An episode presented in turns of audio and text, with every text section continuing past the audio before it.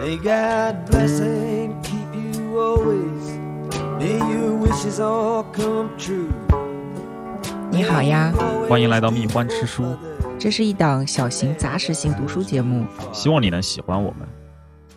我是叛逆的三好学生秦总。我是烂泥扶不上墙的差生北 冥，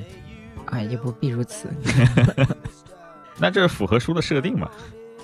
这两种人都是特别的麦田守望者，是吧？嗯嗯，今天我们要跟大家聊的这本书呢，就是《麦田守望者嗯》，可以算是二十世纪最著名的小说之一，而且影响力巨大嗯啊。我们今天呢，就会跟大家谈谈这本书到底讲了个啥，它为什么会有这么大的影响力嗯啊？我们是从什么时候读这本书的，有什么感想？然后最后呢，再会跟大家分享一些相关的历史文化背景，还有一些小八卦。对《麦田守望者》这本书好像是挺有意思的哈。这个你看，很多人看了，我知道都说，哎，这本书到底写了个啥？我看都没看懂。但你看，它好像在美国又变成了他们的中学生的必读书。看不懂吗？这就这应该算是世界名著里最好读懂的了吧？对你读懂了，但你不知道它为什么是世界名著。对很多人啊、嗯来对，说就这个样是子。看完了就是就这，啊嗯就这，然后就是黑人问号，对，因为确实它本身写的就是像流水账一样。对往好里说呢，有的人会把意识流这个标签儿贴在他身上， 就说他嗯是一个意识流的，然后心理描写比较多的一个小说。但是其实绝大部分人看完了之后，就会觉得是一个被开除了的青少年离家出走的这么一段流水账，嗯是，吧？你看流水账还是有很多出名流水账的嘛，《开鲁亚克在路上》 也是流水账，不也是这么出名吗？对对吧？都都是那会儿嘛。哎，那我问你个问题，就是你会把这本书推荐给什么样的人？呃，我想想啊，嗯，你要我说的话，可能推荐给中学时代的我自己这种人，就是那些小屁孩，十五六岁小屁孩，然后青春期萌动啊，对吧？但是又特别讨厌世界，觉得看啥都不顺眼那种人，我觉得特别合适。啊、换句话说，好像大多数小孩都会经历这么一个状态嘛，对吧？啊、你看我的看法就不太一样，嗯就是他当然是在描写一种青少年状态下一个孩子对世界的不满意。嗯哼，但是你知道我最想把这本书推荐给谁？嗯我最想把它推荐给《红楼梦》爱好者。啥？对，因为我其实长这么大回头再看《麦田里的守望者》，嗯哼，我觉得小屁孩儿是看不懂的。确实是，啊，就是说他到底要讲什么？其实青少年他只能是觉得，哎，这个人好像跟我有点像，但是那种就是一个孩子，或者说一个一个很干净、很敏感的人，在面对这个虚伪的世界的时候，那种孤独感，我觉得。当然，青春期是一个这种感受比较深的时候，但是等你长大了，你加入到这种打工人的大军里面，你你也会觉得特别的孤单无助。然后这时候你再回头看《麦田守望者》，你可能会更加的有体会。但是呢，并不是每一个人都有这种天赋，说四五十岁的时候、嗯哼回头再看《麦田守望者》，他会有感触。一定是说这个人本身比较敏感、比较纤细、比较厌恶粗鄙，嗯，他才能从头看懂这个《麦田守望者》。所以我说，为什么推荐给《红楼梦》的读者呢？因为我个人觉得，就是这个霍尔顿和贾宝玉就是同一个人嗯 哼，行吧，啊、哦我刚刚正要说这句话呢。对吧？我把它点出来之后，你是不是觉得哪儿哪儿都特别像？嗯，就是一个十几岁的富家子，厌学，但是呢，特别喜欢文学，嗯喜欢自己写小作文儿。贾宝玉喜欢写诗，喜欢写参禅，呃，嗯内心特别的细腻、敏感、叛逆，然后特别讨厌虚伪和粗鄙，而且还喜欢胡诌。嗯哦，对，哼，然后还对妹妹特别温柔。嗯哼，对吧行吧，你看，这全合上了。所以，我对于我来说，《麦田守望者》，我长大之后从头再看，我看见的满眼都是一个美国版的贾宝玉。而且其实你换个角度来想，你看《红楼梦》它为什么这么出名？它是因为它的文本可以做多重解读嘛。对，就你特别年轻的时候看，你就看到一帮少男少女谈情说爱的故事；你到长大以后，你再去看，你可以看出其中的深意。这个《麦田守望者》某种意义上也是这样吧。你小时候就可能十五六岁在那边读，就读的一个和自己的同龄人一个。满腹牢骚的这么年轻人在那边嗯嘟嘟囔囔、满嘴 fuck 的这么一个呃流水账，等一下，人家没有满嘴 fuck，这全书里一共只有四个 fuck，啊，好吧，没想到吧？我当年我我看的还是有点早，是吧？有点嗯忘掉了。但是你看，就现在你到长大之后，你再去回看它的话，你可以看到很多不一样的东西嘛。其实从这个文本复杂性的层面上来说，两者也是有一定的相似性的。主要就是我们小的时候其实不太理解，就是伪君子能给你带来多大的伤害。嗯哼，我们只是出于本能的去讨厌他们，嗯但是你真的，你说你上班了，你成为一个班儿狗，然后你看到你领导一天到晚就那个样子，你这个时候才会切实的体会到赛林格 想说什么。嗯哼哼，而且赛林格写这个书的时候，他自己本身也已经不是青少年了，这并不是一个青少年写给青少年去安慰青少年的书。嗯。嗯，那咱们就从那个它从它的故事剧情说起，啊对，从他的故事说说吧。这故事其实真是没什么可讲的，流我水觉得账他吧。就没故事 嗯但是你说他没故事吧，他有一段一段的小情节，还总是有那点儿小高潮，是吧？对啊，他讲的就是一个叫做霍尔顿的富家子嗯啊，十六七岁，已经被三个学校开除过了。啊，然后呢，他就在这个书里回忆他第四次被学校开除的这个过程。他第四次被学校开除，是因为他好像是一整个学期就只有那个语文课考试及格了，其他都没及格。对偏科严重，然后他他也不上学嘛。然后他被开除之后呢，嗯，因为那个时候也没有微信啊，也那个虽然有电话，但是基本上学校跟家长的沟通还是靠写信。嗯所以呢，他家里面等于说还没有来得及第一时间得到说他已经被开除的这个消息，嗯所以这个小孩儿呢就想说。那我我为什么不先出去浪一下 呢？对吧？趁我爸我妈还不知道，然后你看我奶又给我塞了这么多钱，手里一沓票子，去哪儿呢？我去纽约吧，是吧？当时世界上最繁华的大都会，今天也是。对，然后他就哎收拾两个皮包，在纽约前前后后的逛，还那个那个招招没招事呃儿，招了一种还这个尝特试殊着急特对特殊工作者啊，就是还这个和特殊工作者打交道是吧？嗯，对，然后还被人家那个讹诈。谈好了是五块钱，然后结果呢，这个临门一脚呃怂了，怂了，就说那个我还是跟你聊天儿吧，好吗？就真的是跟这个小姐姐聊了一晚上天儿，后来小姐姐疯了，小姐你俩有病吧？然后就走了，走了之后带了一大壮回来敲门说。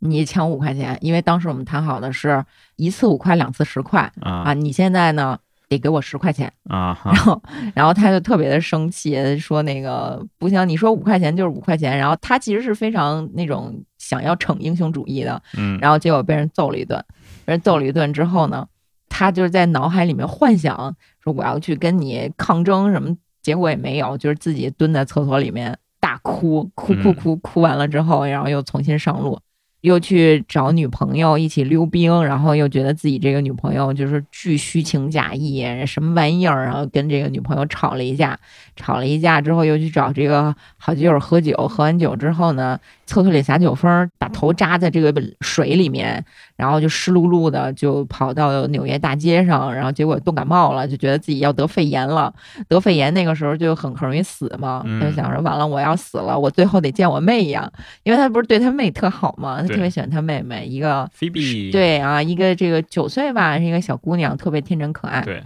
她本来有个弟弟，后来夭折了，嗯她也特别的爱她弟弟。然后呢，她就偷偷跑回家去见她妹，嗯，然后结果呢，见她妹的时候。反正什么还有什么爸妈回家了，她一害怕多贵的什么，就这些细节我们就不讲了。啊然后她把她妹叫出来，然后逛，好像逛那个什么音像店，反正就类似这种的。她妹问她想要干什么，她说我也不知道想干什么，就愣憋憋出来说，嗯，我想要做麦田里的守望者。对那一段话，待会啊儿我们可以给大家对详述一下，啊其实挺有详意思的，详细的去对讲是吧？嗯。然后他就跟他妹去做那个旋转木马，嗯做完旋转木马呢，相当于情节差不多就结束了。 对。然后最后呢，是他老老实实的回家，大概呢就是又去看病，就是这个心理方面的一些疾病。后对来他又去上了什么学，怎么怎么着，我们就不管了。反正这个回忆录性质的小说呢，差不多。对主线情节就这些。对，嗯听起来是不是特别流水账？就觉得什么玩意儿，这个熊孩子是吧？小屁孩儿干什么呢？但是这个里面有大量的细节和这种人物，比如说他从学校出来，先是坐了火车，在火车上遇见他同校一个特别混蛋的同学他妈，嗯哼，是吧？然后他还在纽约市打出租车，然后遇见这个出租车大哥，他问人家出租车大哥说：“你知道那个中央公园里 的鸭子冬天去哪儿了吗？”然后大哥就疯了，说：“你有病吧？” 然后他还遇到了旅馆里面的皮条客呀什么的，嗯对吧？对，然后你不要以为他只讽刺成年人啊，没有，他不是只遇到成年人讽刺成年人。塞林格还写了很多这个霍尔顿校园里面的一些混蛋同学，嗯，啊，混蛋老师，对啊，里面还有一个特别重要的人物，就是就有点相当于霍尔顿的林妹妹，是吧？就是嗯贾宝玉心中一颗朱砂痣，就是林黛玉。那霍尔顿其实也有一个心仪的女孩子，对他虽然有一个女朋友，但是他其实并不喜欢那个女朋友，嗯他对更对喜欢对另外一个，好像叫叫简晴，，就 Jane 或对吧？对，反嗯正怎么翻译都可以嘛。对对对。然后每一个人物的刻画都是那种寥寥几笔，以这一个青少年骂骂咧咧、嘟嘟囔囔的这个口吻写出来的，但是你就觉得特别的鲜活，而且这些所有的这些人都仿佛是出现在你的生活里面，嗯哼，你会觉得特别特别的真实。你先说说你有没有你特别喜欢的情节片段？其实我个人特别喜欢的片段是已经临近全书最后了嘛，就这老哥这个 Horden 北哪哪儿不顺，然后他最后想起了教自己语文的一个老师。他和那语文老师关系不错，呃刚刚也说了嘛，他就只有语文考得好，其他全都是不及格嘛。嗯，他特喜欢那语文老师，对，然后这老哥就跑到语文老师那边去，相当于语文老师给他开导讲解嘛。其实我最喜欢的那句话是他语文老师跟他说的：一个不成熟的人的标志是他愿意为了某个理由而轰轰烈烈的死去，而一个成熟的人的标志是他愿意为了某个理由而谦卑的活下去。啊，这句话算是《麦田守望者》经常被拿出来的一个对金句，对但其实我不喜欢这句话。我回头可以告诉你为什么喜欢这句话，因为它其实是我们知道这个《麦田守望者》，其实它影响了很多很多的文艺作品嘛。嗯，这句话直接影响了《攻壳机动队》。我我知道那个《攻壳机动队》里好像是有一个桥段是就是向这句话致敬是吧？一整个故事，甚至是它最精华的故事哇，是其吗实就是那个麦田里的守望者。当当然，这我待待会儿可以跟大家解释，特别酷。哦，那，对，哎，其实《麦田守望者》在这个文本之外有大量的故事，它都可以一点儿点儿跟大家说，包括这个作者塞林格也是一个神人 非常奇葩。哎，对我在这儿，我先我先埋一个扣儿，就是你知道为什么霍尔顿在《麦田守望者》里面，就是这个主人公，他反复的说：“我特别讨厌电影，我特别讨厌电影。”赛林格也特别讨厌电影，你知道为什么吗？ 呃，我可以猜，你先别猜，这样我们把这个问题留给听众，然后听众必须得听到最后才能揭晓这个答案啊。啊，行吧，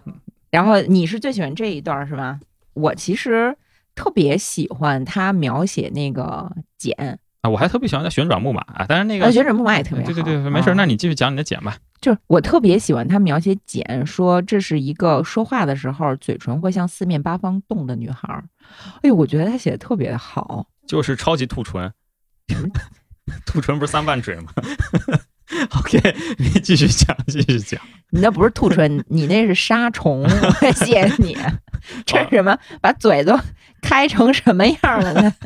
那简在我心目中的形象更奇怪了，你讲吧。不是，他就是形容这个女孩子是一个不虚伪、不造作，就是她很真诚。她在跟别人沟通的时候，她会投入真实情感，你不觉得吗？就是当你情绪很饱满的时候，你跟别人说话的时候，你的表情会很生动。就说这个简，她跟霍尔顿一起下象棋、一起看电影，然后说话的时候是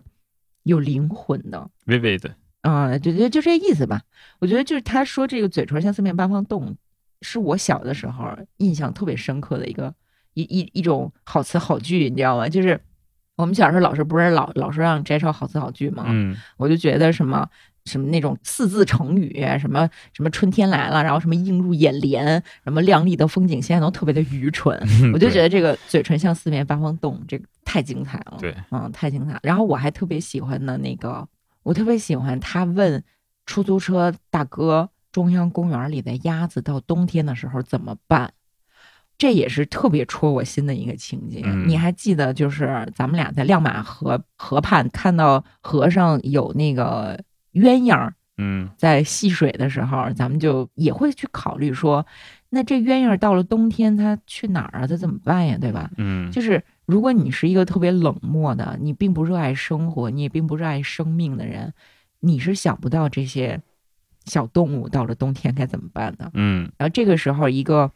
自己刚刚被学校开除的，都不知道去哪儿，非常迷茫的这么一个孩子，他能够想到说鸭子冬天怎么办？它们冷不冷？它们它们去哪儿了？其实嗯就是让我觉得很温暖。就我我一直觉得霍尔顿，你别看好像是一个挺招人烦的小孩儿，但是他其实特别特别的可爱，我可对喜欢他了。很真诚，非常真诚。对对对，实际上，他之所以显得讨厌，恰恰是因为就他过于真诚和这个世界格格不入。我觉得对，其实是你们讨厌，对不不是他讨厌，是你们讨厌。对，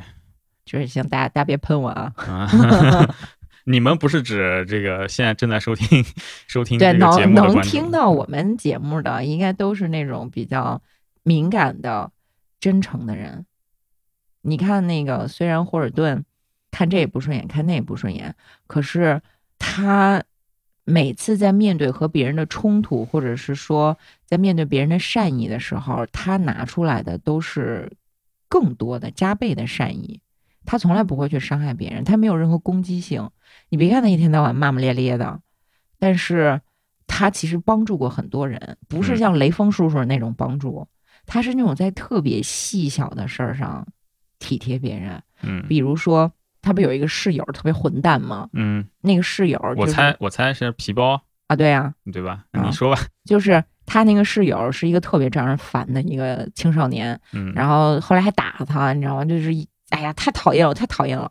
那个室友家里面条件没有霍尔顿好，霍尔顿他自己用的那个旅行箱，就是装行李的那个包啊，是那种就是名牌嘛，就嗯真真正皮真正的上等货。嗯然后，但是其实霍尔顿对这是无所谓的，就是他写他这个皮包，他说可能是皮的吧什么的，我也不知道。然后他一开始因为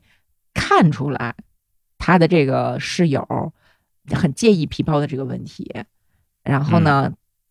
他心里面其实是充满了鄙视的，他就觉得一个真正的聪明幽默的人是绝对不会看你的皮包到底是真皮的还是一个劣等货。但是呢，这个似乎非常幽默、很招人喜欢的室友呢，嗯拿眼睛一直在盯他这个包啊，然嗯后这一把包摆的这个位置什么的，就是让他觉得这个一一下就看穿了吧。然后他就一开始先把他的那个皮包塞在床底下，嗯，对对对，就塞是塞到床底下的意思就是说咱们这篇接过了啊，我不会说故意刺激你什么的。嗯但是没想到呢，这个室友一旦把这个姑娘啊，或者是什么其他人叫到他们的这个宿舍里的时候呢，哎，就会把这个霍尔顿的包拿出哎来对放着啊然后把显摆说对，把自己的包和霍尔顿包放在旁边儿。就是他为什么这么做呢？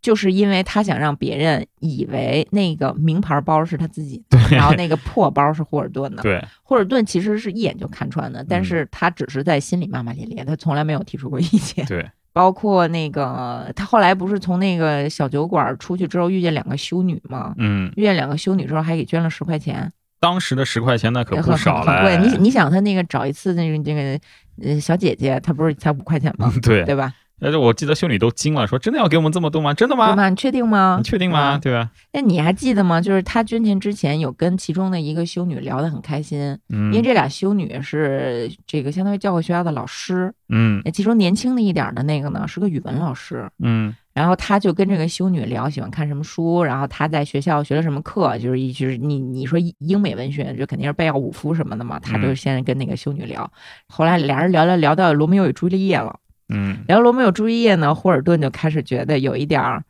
不好意思，嗯，因为为他说，虽然罗密欧朱丽叶没什么，但是修女嘛，你你知道她是不能谈恋爱的。嗯然后呢，我跟修女聊这种谈恋爱的戏，是不是就是不合适啊？然后后他这个他那个文本就写说，我感觉到有点不合适，但是你知道的啊，好像怎么怎么样，就是你他内心的那些小纠结啊，我都经历过。你你你我有其实我也经历过，对？吧？嗯因为因为我家是算是佛教圣地嘛，啊、哦我也认识一些就是佛学院那些僧侣，之前跟他们讨论一些文本，就比方讨论像什么《水浒传》这一类的，我就想想，哎，这合不合适啊？ 就跟聊聊天的时候，就我要拿这个东西举个例子，说李逵什么的，想，哎，这不太好吧？人家这是人家是不杀生啊的， 不杀生是吧然后我跟他说一个杀人魔，这好像有点怪。但其实你真说出口了，发现他们其实也没事儿，他们也都是人，也都很懂，OK 的。那多新鲜呀！当然了， 是，不过对于一个孩子来讲，就是对于一个十六岁的小男孩来讲，是吧？嗯，他的细腻敏感，就是几句话被塞林格写的这么真实，就嗯写进人心里去了。对我觉得真的是非常了不起的。特别厉害。就刚刚说的那个另外一个同学，就把他包什么抽出来之类的，就是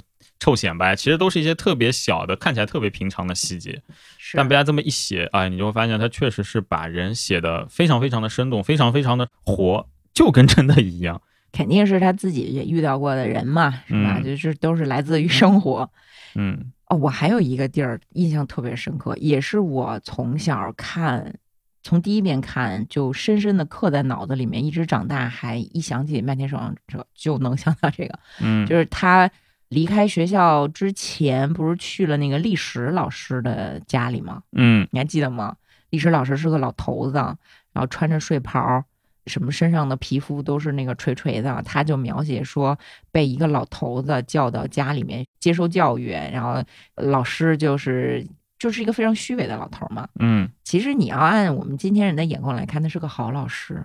对吧？对，很符合家长的预期的一个老师，嗯，但是他在这儿就一边听那个老师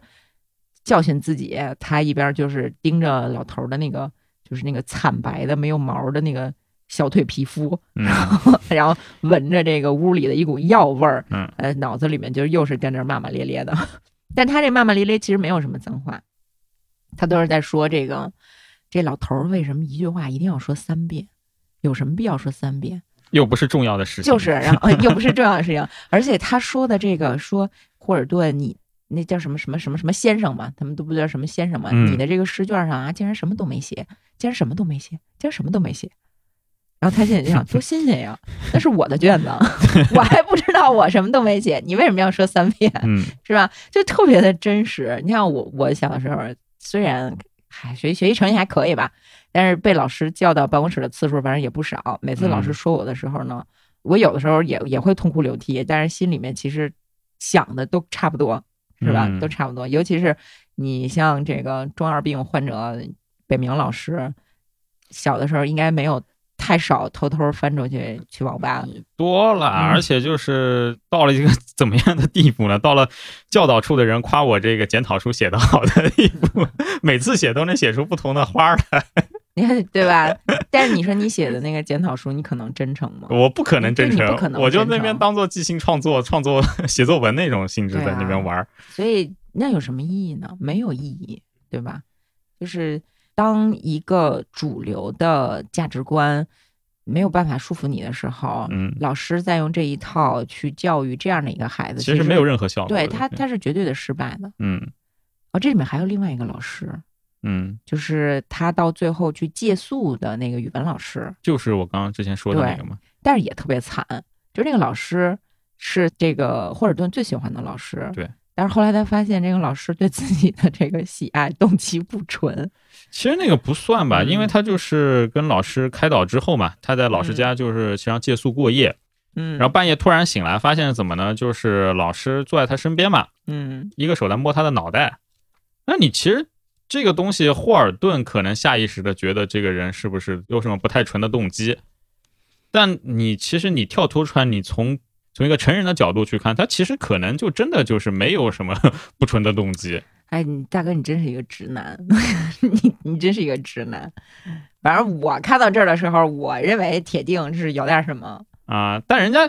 就算他都多大了，那又不是一个六七岁的小男孩儿，啊、但你这么说嘛，那哪怕这个老师是一个 OK，是一个 gay，是一个同性恋者，他喜欢这种年轻的小男孩，但他也没有做出什么过激的举动。其实我觉得，哎，对，反正是有点不是舒？服那吧。我就我就问你，这书里的其他人有谁做出过激的举动来了嗯也？是那他不是也是被骂骂咧咧的吗？对吗？对。那你你别说这样的一个老师，我那么尊重你，我那么信任你，然后结果我发现其实你是对我这个别有所图，那我嗯肯定崩溃啊。嗯当然，我们会看到说这本书里面，由于他批判所有人，或者说嗯他讽刺所有人，所以呢，没有一个人是真正的被拿出来说批斗啊，或者说是踏上一万只脚的，嗯，对吧？其实里面都没有坏人，对，就你所说谓谁的是坏人？你没说有所坏谓这人。个语文老师他做了什么事儿啊？就是晚上睡着以后就摸摸这小孩的头，没了。哎，那也真的很讨厌。我跟你讲，你 把你把霍尔顿换成是一个女孩子，你试试，多恶心啊，嗯，对，行是？吧？要么说你直男，因为我印象里他那个老语文老师也是有自己的妻子的。我当时年纪也小嘛，十五六岁时候，我看说哦，那行嘛，那就是照顾照顾小孩子。但你今天这么一说，好像确实是这么回事儿，呃，就有点怪了，对吧？ 对呀、你多大的时候看的？我差不多跟霍尔顿差不多那个年纪吧，就是十15六、岁十六是吧七这样子看的我是十一二岁看的。啊。就是我那个时候，要么就是小学六年级，要么就是初中一年级，我忘了。所以那个时候，我第一遍看《麦田守望者》的感觉是在看一个成年世界，啊，就是我从来没有自己坐火车到一个什么国际化大都市里头，然后自己住旅店是吧？就啊所以他的那些动作对于我来说是属于成年人的世界的。啊，所以我并没有说感受到一个青少年的愤怒是对我有什么，就就是我这个我本人呐、或者是跟我有共鸣啊，特别理解什么的，我其实是嗯懵懵懂懂的。嗯但是长大了再看，哎，我发现就真是不一样。等我进了大学，重新读《麦田守望者》的时候，我发现他写的就是正好在我两次读这本书中间的那段人生的感受。啊，嗯，就是一模一样的，觉得反正看谁都不顺 眼。我现在也看谁都不顺眼，嗯不是啊，不是啊，开玩笑。就是说到这个，其实我是想到另外一个，就是一个关于躺平的笑话，最近其实比较还是比较流行，就是说，就父母劝自己的孩子要好好学习，那好好学习是为了什么呢？为了变聪明。那变聪明是为了干什么呢？混一个好工作。那混一个好工作是为了什么呢？赚更多的钱。赚更多的钱是干什么呢？你可以享受生活，你可以躺平，那 对吧？那小孩子就说，那我为什么不现在就躺平呢？嗯，这个东西其实我觉得也有点《麦田守望者》的那个意思在里面。就是困惑、迷茫。我对我我我一天到晚干嘛呢？对，或者说你们一天到晚在干什么？对，你们一天到晚干的事情其实没有、没有什么真正的意义。嗯，但是我觉得这本书其实也并没有那么的虚无，就是它并不是在鼓励你躺平，它只是在说你们做的事情和躺平其实没有区别。就是为什么说这个书有力量啊？如果它只嗯是抱怨的话，它其实不会有这么多人喜欢它。对它的力量来自于，你看他妹问说你想干什么，他第一反应是我不知道我想干什么，但是他就是这么胡编乱造的情况下，他说出来的其实是真心话，就是我想在一个麦田里面去抓小孩儿，就我抓小孩儿是为了保护他们，为了防止他们从悬崖上掉下去，对对吧？那这是什么意思呢？其实他是想当一个保护者，他看到他妹妹、他弟弟，看到简，包括他自己，其实是很美好的一些小朋友。但是嗯呢，这些人长大之后会变成什么呢？会变成他的老师啊，会变成他的混蛋同学，会变成他身边的那些堕落的成年人。那我们为什么要长大呢？我们的成长是不是就掉进了这个悬崖里面之后，粉身碎骨，变成了人渣，嗯哎咱们才叫成长呢？真正意义上的人渣，，对，所 以对人碎成渣了。啊，那你的你的灵魂碎成渣了，你自己嗯就变成了人渣了，对吧嗯你再也没有办法去这样敏锐的感知诗歌，去对别人真诚友好，你你就会变成那个傻不愣登的，然后一天到晚就想挣钱，或者说就想去摸姑娘屁股的这种混蛋。哎，对，哎，你说到这个，他其实里面有两个态度，霍尔顿两个刚嗯截然相反态度，一个是他妹妹，他在跟妹妹菲比说说说的时候，他就说他自己想当一个麦田上麦田上的守望者，去抓那嗯些要坠下悬崖的小孩嘛。还有一点是，他说他希望把自己伪装成一个又聋又瞎的人。他其实更多的他是想逃避这个世界，这样他就不用去看到那些烦心事情了。他其实是之嗯前有过这样的一个表述的，然后你再去看他后面，他又说他又想当一个麦田上的守望者。其实这两个东西刚好是相悖的，就特别有意思。这个人就是他的矛因为盾他是心情个全写在里面。他是个他是个孩子嘛？对，因为他还嗯是个小孩嘛。我说赛林格一辈子都没长大，他这一辈对子都是个小孩儿啊，哪怕他上过战场，他也是个小孩儿。就是他为什么既想离开这个世界，他又想保护呢？就是说他已经是在坠崖的半途中了，嗯他能看见悬崖底下是什么，所以他嗯不想掉下去。嗯同时呢，他又不想让还没有坠崖的这些孩子们跟自己一样看到这些丑陋的东西。嗯所以我我个人觉得是不矛盾的。嗯他看到的这个世界是什么？就是，哎呀，你们怎么这么的粗鄙？你们怎么这么的无聊，精力，对吧？精致的利己主义，你们怎么这么犬儒？就是虽然他看起来是也是挺缩头乌龟的，但是他其实内心是一个非常非常浪漫主义、理想主义的这么一个人。然后他嗯看到那些蝇营狗苟，反正他就是不不开心嘛。嗯我说我看谁都讨厌，这个是开玩笑，但是我确实经常会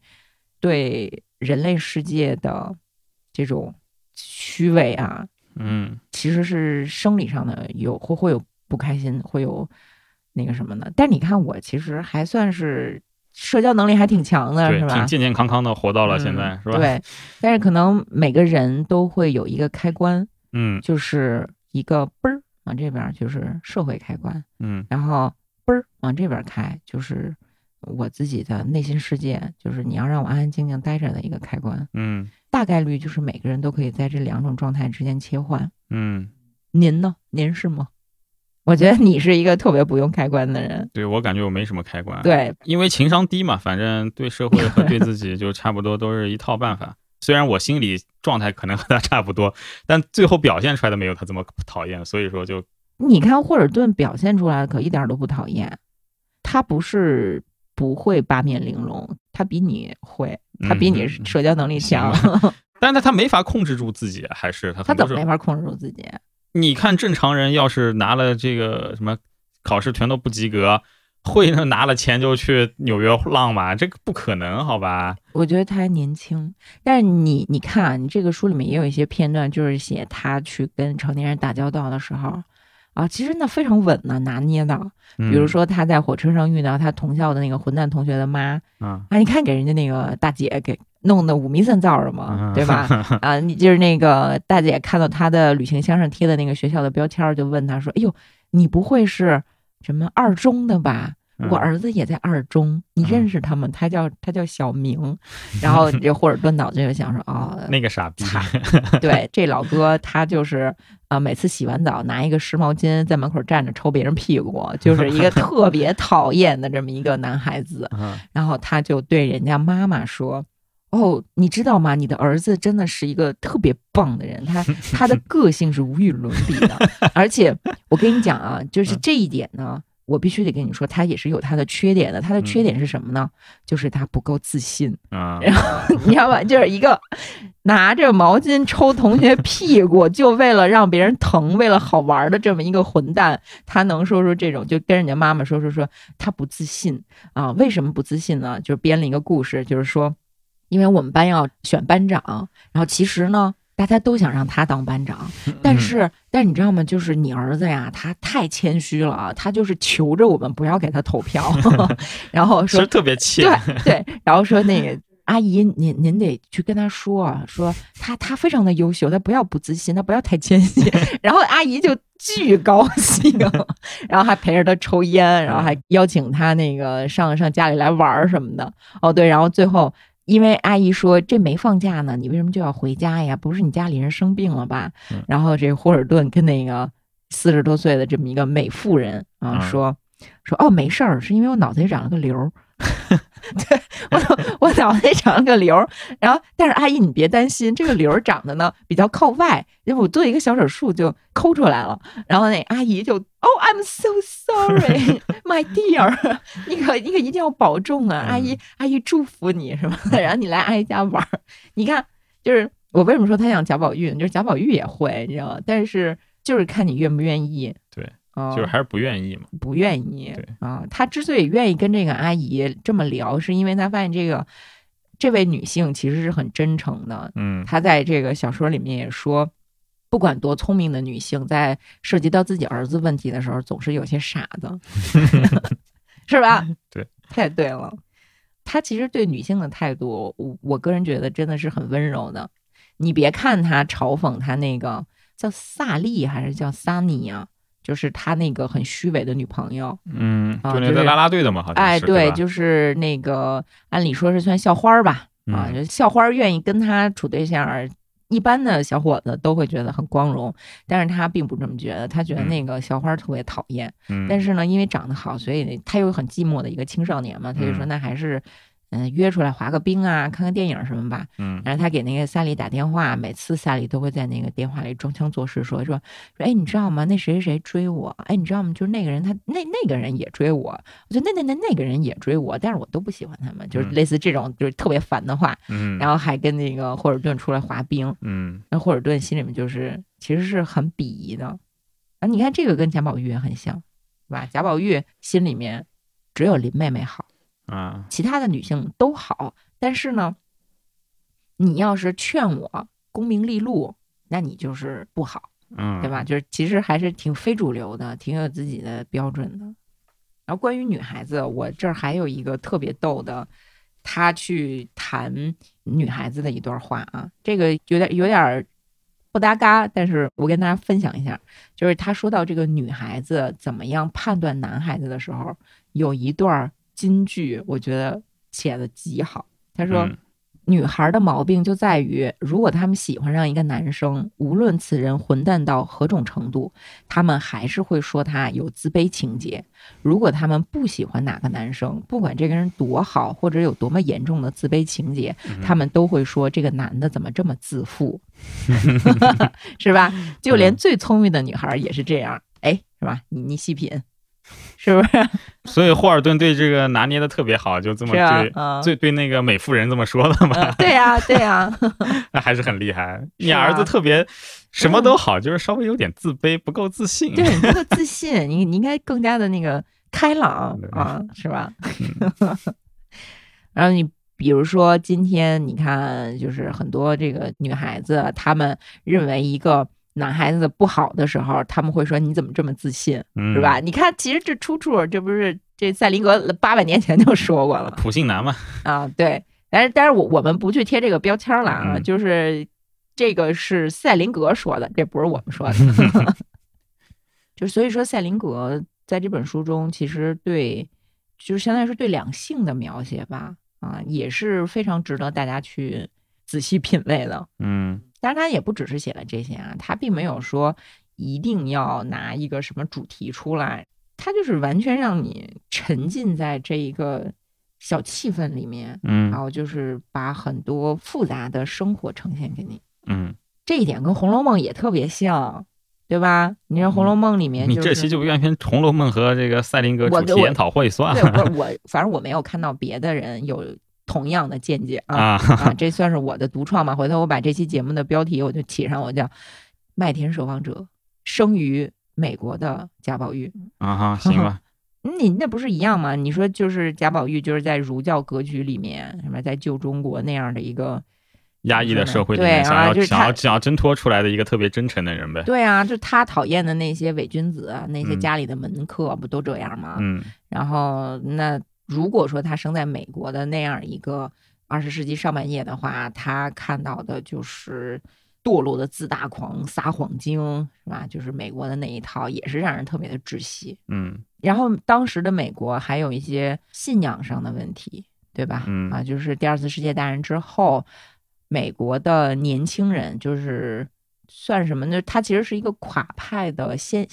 垮派先锋某种意义上，对啊、那就是大家已经忘掉了美国就是立国之初的那种新教的信仰，对吧？就是呃，大家的整个的道德标准呐、什么的，也都在慢慢的瓦解，一点点的瓦解。其实你看，从菲茨杰拉德的《了不起的盖茨比》啊、海明威啊什么，他们不就开始了吗？但还挺奇怪。你看，像那个菲茨杰拉德、海明威他们写那些文章，都是二十年代嘛，嗯那会儿还没有经历过二战什么的。因为一般来说，我们说垮掉一代是五六十年代，就是新生代，我们叫嗯垮掉的一代。但是这老哥赛林格不是啊，赛林格你要看他出生的话，他比较早，他甚至是参加过二战一些比较惨烈的战役的。那他跟海明威是一批的，对，他还哦认识海明威，给海明威写信是吧？不是两人真实认识，啊，是认识了是吧？对，认识哦他在巴黎认识的。为什么？因为赛林格他是参加过诺曼底登陆的，啊、我记得是说他好像在部队里面还给海明威写信，因为他们俩是同一个部队的啊、啊、反正他后来他是认识了海明威，他说：“哎呦，你你这形象好啊，就是海明威，你比你在公众面前表现出来那种就能言善道，然后这么一个男子汉气概就是爆棚的这么一个形象，你其实更加棒。”他是这么对海明威说的。啊。其实他可能某种意义上是既羡慕海明威，又有点鄙视海明威吧，因为我觉得他这种很细腻的人，当然海明威也是有文学才华，他肯定也细腻对，但是他未必看得上那种就是贴胸毛装硬汉的这样的对，啊对我我我猜想他嘴里应该就说的都是好话，是吧？心里应该也是就是 切，嗯，就对这样就这样。我估计他还讨厌卓别林。这个这个可以细说，这个我们留到最后吧。我们说到二战嘛，就是多聊两句。塞林格嗯这个人，他是当年参与过二战的，真正打过仗的。对啊，所以有很多人说看了《麦田守望者》，觉得怎么这么矫情，觉得是就是无病呻吟，这是大错特错的。因为塞林格可绝对不是无病呻吟，嗯，人家是见过大场面的，虽然是富家子弟出身，但是他搞不好真杀过人吧？搞不好你看他啊参加过那个诺曼底登陆的，啊对呀、那死了多少人？你想想对啊看，包括他为什么去写这样的文学，其实某种程度上也是在怎么说呢？是他对他内心战争创伤的一种疗愈吧？我猜想啊，嗯，只不过他没有特别矫情的去写，哎呀，我这老子在战场上受了伤害，我内心啊多么的反战什么的，其实并没有，他反而是用有一点举重若轻的这样一本书。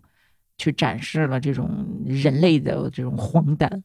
我倒是怀疑什么呀？就是战争对他影响，就表体现在他个人后来的生活上面了。那肯定是啊，对啊，我强烈怀疑他其实是后来得了战争 PTSD 之类的，就嗯隐居，从来不向公众那个展示自己。对，他是后来直接躲起来了，包括记者啊，谁来谁来没用，不对见再见。都不见，他其实当时在打仗的时候也一直在写小说，嗯就是拿着是就是这么一个打字机是吧？嗯，然后就是拼命的写。除了他，还有好多作家参加过战争的，都是在战壕里面写小说。嗯，因为就我们我们设想一下，如果是你，你每天这种强度的去面对死亡，面对痛苦，面对这种战争的荒诞的时候，你要是不写点什么，你需要一个东西排解哎，一下，对你吧你可能撑不下去，你就疯了。嗯你尤其是像塞林格这么敏感的人，嗯而且他当时为什么要上战场，其实是一个挺冲动的决定吧，就是。好像是因为那个编辑说你写的东西是狗屎，然后他就生气了，生气了，说 啊那不行，我得我得证明我自己啊好，啊！尤其他当时不是谈了一个特漂亮的一个女朋友啊，嗯嗯，就是乌娜，他就觉得我得证明给你看，嗯，所以他就上了战场。乌娜其实是影响了塞林格一生的一个女人，就很多人甚至觉得塞林格去隐居都跟乌娜有关。嗯哼，那乌娜是谁呢？就是他爹爹非常的有名，是那个诺贝尔文学奖得主尤金奥尼尔。嗯，就是海明威也反复的写过，然后包括那个企鹅出版社一开始就是企鹅兰登出版社最早不是就企鹅书屋嘛，嗯也是靠这个尤金奥尼尔起来的。然后尤金奥尼尔有一个女儿呢，啊，长得特别漂亮，特别特别漂亮。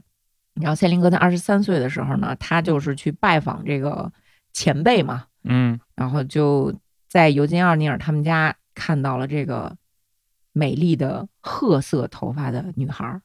这个乌娜奥尼尔，嗯然后就开始哎发动攻势，一封一封的写情书。然后这个乌娜呢就说就是行，那咱俩好吧。啊，他们俩就相爱了。嗯然后那个乌娜她爹呢也非常看好这个塞林格嘛，就是同意他们俩交往，就等于说一切好像都比较的顺利。嗯哎，这个时候呢，不就发生了那个编辑说你写的是狗屎，啊然后二战也是到了一个可以让他们参军的这么一个时候了。嗯然后塞林格就毅然决然的就上战场了。上战场，那其实于乌娜是很不高兴的。嗯你就想吧，乌娜那个时候还不到二十岁啊。哦，还啊要比比他还小一点，对啊，乌娜那个时候也应该也是十七岁，然后他是二十三岁嘛。嗯然后乌娜特别的缺父爱，因为嗯她爹不是特别管她，嗯她就很希望有一个男的陪着她、守着她，自己的男朋友呢不要跑那么老远去送死。嗯但是呢，赛林哥没听，去了之后呢，他就是跟乌娜保证说，我肯定每天都给你写情书啊，这个那个的。但是乌娜其实非常的伤心。后来呢，乌娜就跟另一个人好了，这个人呢就是大名鼎鼎的卓别林。 然后那个赛林哥都气疯了，你知道吗？因为当时乌娜是比卓别林小二十岁吧，得有，哦反正小特别多。对，当时卓别林都是很有钱啦，对吧？这电影大明星啊、独裁者最讨厌的喜剧演员。呃对那个大独裁者。后来后来，赛林格还写了一部作品叫什么什么小兵儿还是什么，就讽刺这个大独裁者。啊，啊，就是他，他恨死了，他他一辈子都没能原谅卓别林，然后嗯那个还经常的去讽刺他们俩什么的。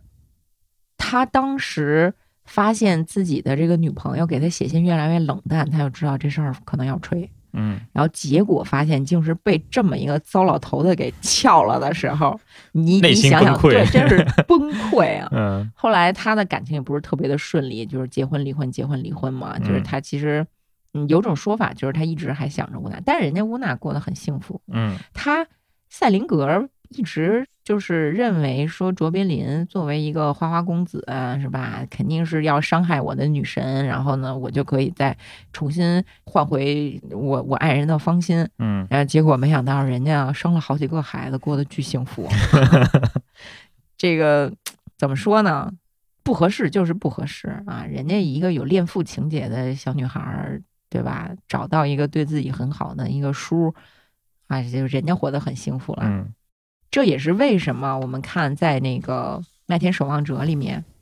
你比如说他刚开篇的时候就写他哥，他哥不是叫 DB 吗？嗯 DB 从小有文学天赋，但是呢，他为了钱当了好莱坞的编剧，嗯，然后他就讽刺他哥，他说，就是那意思，他现在当了婊子啊，嗯他就说的特别直白，他说我哥现在当了婊子，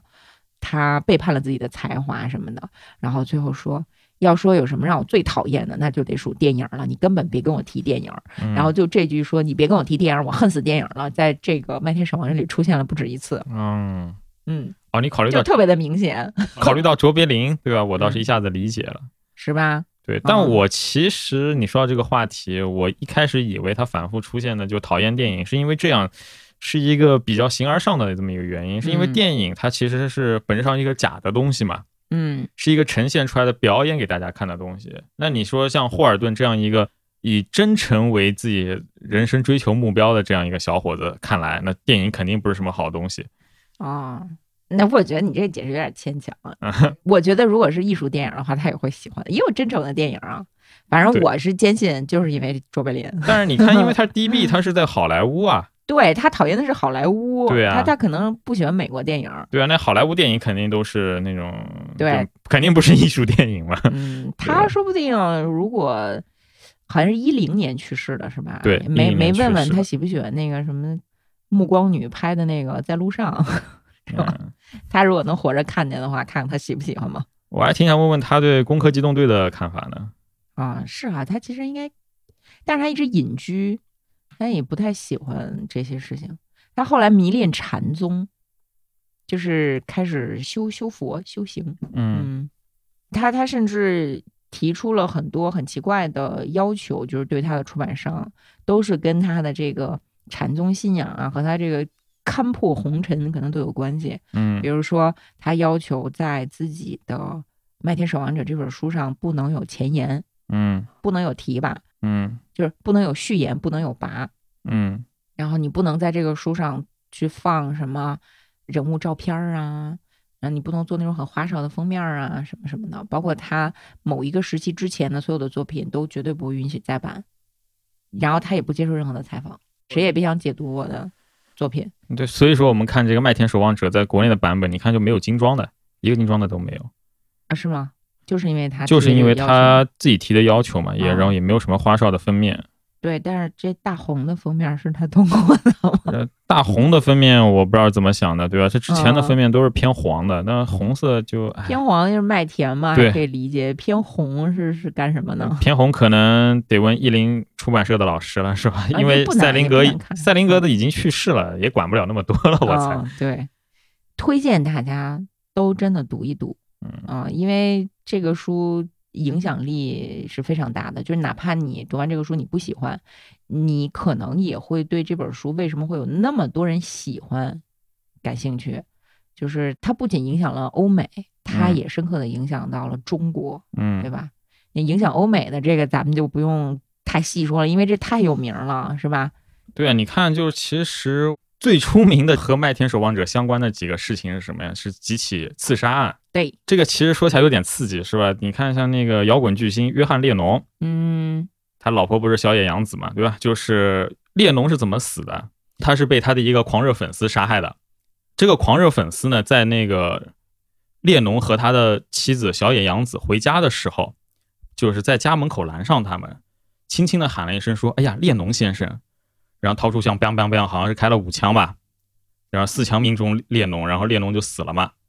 然后这个杀手呢，则是特别淡定的走到一边，掏出一本书，就是《麦田上的守望者》，在那边读，等着警察来抓他。嗯，对。然后警察审问的时候说：“你为什么要这么干？”对他说：“啊、杀列侬的理由都在《麦田守望者》这本书里。对，”为什么呢？我一直不是特别理解，什么意思？是说他觉得列侬背叛了真诚，走向了这个伪君子的路吗？我觉得很有可能是这样。然后这些就杀手的就心里又比较扭曲。其实类似的事情也有啊。你看，像那个罗纳德·里根，就美国的里根总统啊、嘛，对，杀里根的人也是说里根没被杀掉啊，就就对对对，就是刺杀里里根未遂的人， 对也是说跟麦田守望者有关。对。嗯，然后还有一起就是八九年和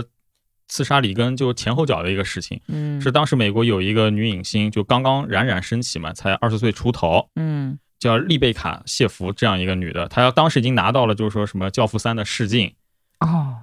对吧？这样一个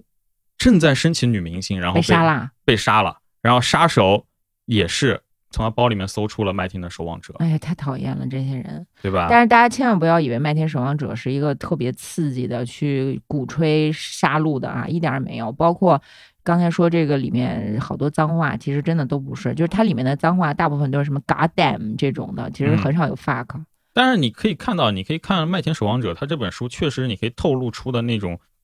对这种社会虚伪的不满与讨厌，放在一些人格不太健全的人身上，我觉得确实是有可能最后哎，演但变是成他们过激真的的特剧别情。讨对厌，真的太讨厌了。因为这个书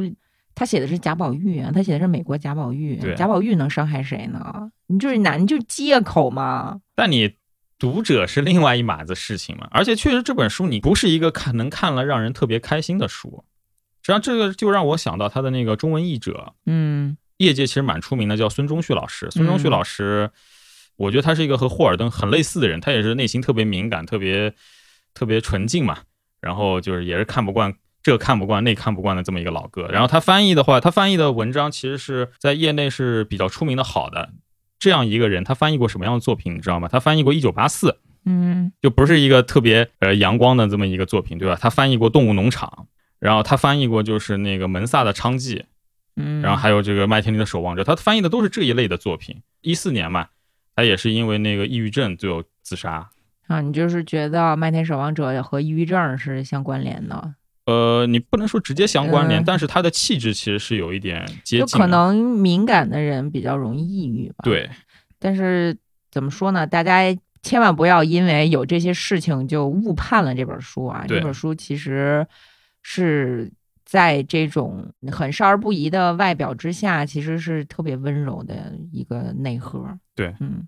我一点儿也不觉得这个书，这个书还没有发条城刺激呢，嗯完全没有是。吧？嗯，但是这个书你让他是一会儿是美国那种中学生的那种禁书不让看， 对，一会儿又是必读书因为，家长肯定特别讨对厌这本，书，然后一儿会儿又是禁书，一会儿又是必读书，对吧？反正在这两个当中反复横跳，你知道吗？对，就是看大家对于教育怎么理解吧。对也有些比较开明的老师和家长会认为这本书它能够疗愈一些青少年的愤怒。就为什么呢？因为当你特别愤怒的时候，什么能平息你的怒火？就是一个人的理解。当你看到有一个人跟你一样，能跟你产生共鸣的时候，其实你不会说一加一等于二，或者是大于二，嗯你会慢慢的感觉到说，哦，原来我在这个世界上其实并不是那么的孤独。 ，You are not alone 嘛，对，所以他反而会慢慢的把这个心结儿打开。你比如说，我也是这样的人，但是我不会因为说看了这本书让我就是想想上街帮帮谁去，我可能会因为读了这本书而更加的愿意拥抱这个世界。对，因为我知道这个世界上有和我一样的人。所以我要说的就是，其实对它有一个非常好的正面的解读版本，嗯就是我刚说的《攻壳机动队》。啊就它里面有个故事叫做 Standalone Complex，对吧？就是或者说我们一般爱好者把它叫笑脸男事件。它里面的这个故事主角就是笑脸男，其实就是一个霍尔顿式的人物。当然，他和霍尔顿不太一样的，他是一个少年天才，他比霍尔顿更有能力。然后他也是在一系列案件里面，想要去以少年人的那种天真、那种冲劲去守护这个世界，然后又被这个世界。被这个冷冰冰的、非常这个虚伪、非常残酷的成人世界击垮的这么一个故事，但是最后的这个，因为动画创作者还是比较有良心嘛，最后还是有一个比较美满的结局。因为你看，就是说坟头的小白花儿。 啊，不是不是这个，这个笑面男最后是没有死，他被社会击垮之后，他当时是十六岁，跟那个故事里面霍尔顿一模一样。他被击垮之后，他干了什么事情呢？霍尔顿他不是说他希望他到一个麦田上面装作自己是个聋哑人的样子，那就是在麦田上面徘徊着，就抓住那些即将坠崖的小孩子。像这个笑面呢，他最后他去了哪儿？他去了一个网瘾少年治疗所，哦，他装作自己什么都不懂样子，但是其实是在里面照顾那些小孩。在呃这个笑面男事件六年之后，这个案件越捅越大，最后捂不住了。然后他发现，另外也有一批人，也是心中秉持这种正义的信念，还是愿意为这世界做好事的。在这种情况下，他才那个是协助主角团队成功的完结了这个案件。故事当中有一段就是主角嘛，草剃素子，他是这么对那个霍尔顿说的。他引用的就是《麦田的守望者》老师那个语文老师对霍尔顿说的，就是说一个不成熟的人，他的标志就是愿意为了某件事情去轰轰烈烈的死，然后一个成熟的人则是为了某件事情可以去悲谦的活着。嗯，那就是一个光明版的《麦田守望者》，对给而且他是一个换了结局，嗯换了一个个叙述者角度，因为我们的视角切入是从就是女主角草地素子角度去切入，我们可以说这个故事也是《麦田守望者》，但是他的叙述者变成了霍尔顿的那个语文老师，而且相对来说没那么猥琐的一个语文老师。嗯从他的角度讲述了霍尔顿是个怎么样的人，特别有意思。对，但是它依然是坟头的小白花儿， 就是《麦田里的守望者》是一个坟头儿，然后 行吧，对，然后那个草地素子说的那个话就是小白花儿，咱们、就是告诉我们其实是有希望的，嗯对就是还是孩有希望孩的子不要绝望，对嗯还不不要绝望，还光明就在那里，对，嗯，你心目中的那个光明之所以存在，是因为外面本身就有光，而且特别有意思的是，整个故事结束之后，就公安九课，就女主角所在的这个公安部的特别厉害的一个工壳团儿嗯的这队嘛，个我们都对知道，嗯然后想要邀请这个小男孩，当然现在已经二十二岁了，是吧？嗯是个青年人，去加入他们的一个团队。然后他是做了一个什么选择？他是我拒绝，因为他担心加入公安组织以后，他遇上了别的和他自己道德观念不符的事情，应该怎么办？嗯，他最后还是没有加入，他最后是怎么办呢？他最后去了一个图书馆，就是缩在一个图书馆里面，一天到晚看书，然后继续在网络上帮助那些即将失足的那些小孩子，嗯，然后就偶尔就是提供一些信息去帮帮主角。对，其实我个人认为，这就相当于是把一个比较文学性的《麦田守望者》做了一个大众化的版本，对，就是因为因为什么呢？因为大众其实是不是瞧不起大众啊？但是绝嗯大部分人是没有办法从麦田守绝大部分人啊，嗯，没有，办法从《麦田守望者》里面去读出那个温暖的内核。嗯，但是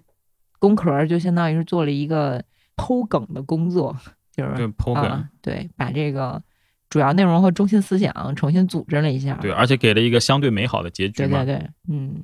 挺好的啊。我那我觉得这个青少年可以先从那个工壳儿开始 看啊。我们知道叫工壳儿啊，但是我们还是叫工壳儿。其实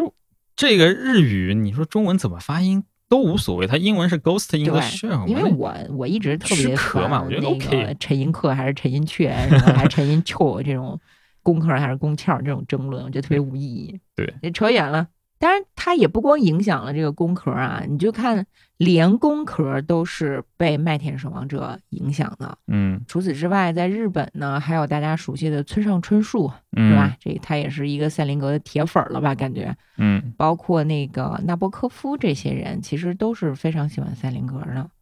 除了这些文学界的大佬们非常喜欢赛林格之外呢，普通的青年人就是真的是特别特别的爱他。反正有真爱的，有假爱的，嗯有被他打动的，有那种跟风儿装逼的，对吧？嗯因为我们都知道